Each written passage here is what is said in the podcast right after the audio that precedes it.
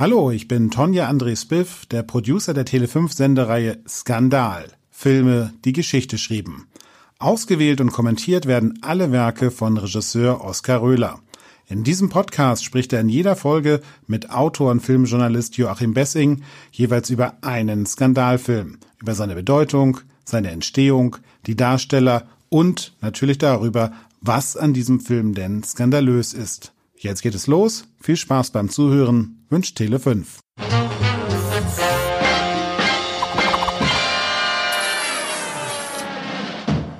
Im Grunde war ja die, der, der Skandal, sagen wir mal von kirchlicher Seite aus betrachtet, der, dass die Hypothese aufgestellt wurde, Jesus Christus gab's nicht. Mhm. Das war ein ganz normaler äh, äh, kleiner Heiliger, der am liebsten bei seiner Frau war. Aber die Jünger haben's, weil das Volk das wollte und brauchte und weil Religion Opium fürs Volk ist, ähm, haben, sie, haben sie das weitergetragen. Also im Grunde eine Sache, von der sie selber wussten, dass sie falsch war. Mhm.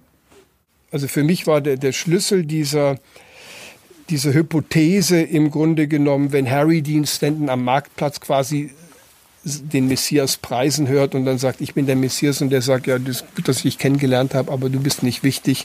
Der, den ich jetzt hier predige, der ist für die gesamte Menschheit wichtig, weil sie es braucht.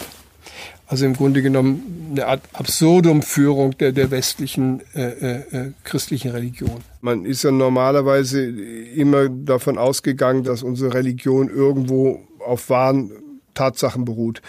Und der Kern des Glaubens versucht der Film in Frage zu stellen. Hat es Jesus Christus wirklich gegeben? Ist er nur ein Mythos? Ist unsere Religion nur auf einem Mythos aufgebaut? Damit wird das ganze Fundament zerstört.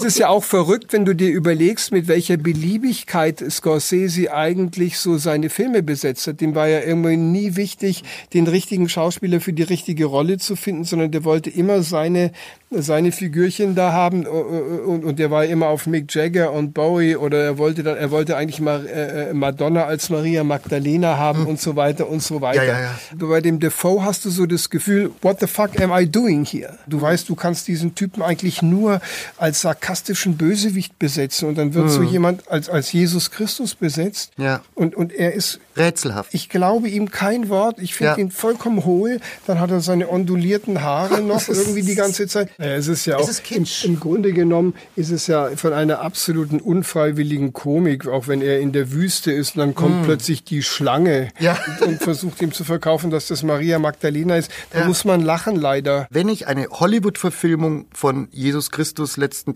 Tagen sehe, dann möchte ich ja, dass das mir auch wirklich gourmethaft mit einem riesigen Production Value und ganz vielen Special Effects, aber es ist alles nicht da in diesem Film.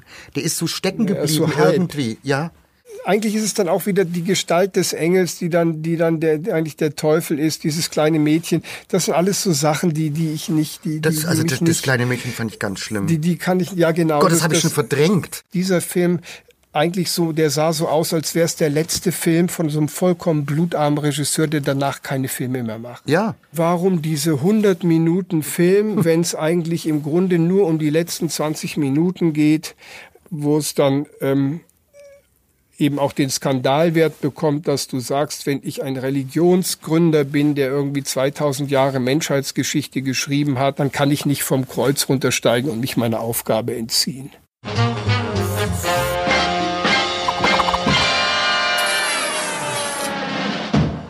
Das war der Tele5 Podcast mit Oskar Röhler. Skandal. Filme, die Geschichte schrieben. Tschüss, danke fürs Zuhören und bis zum nächsten Mal.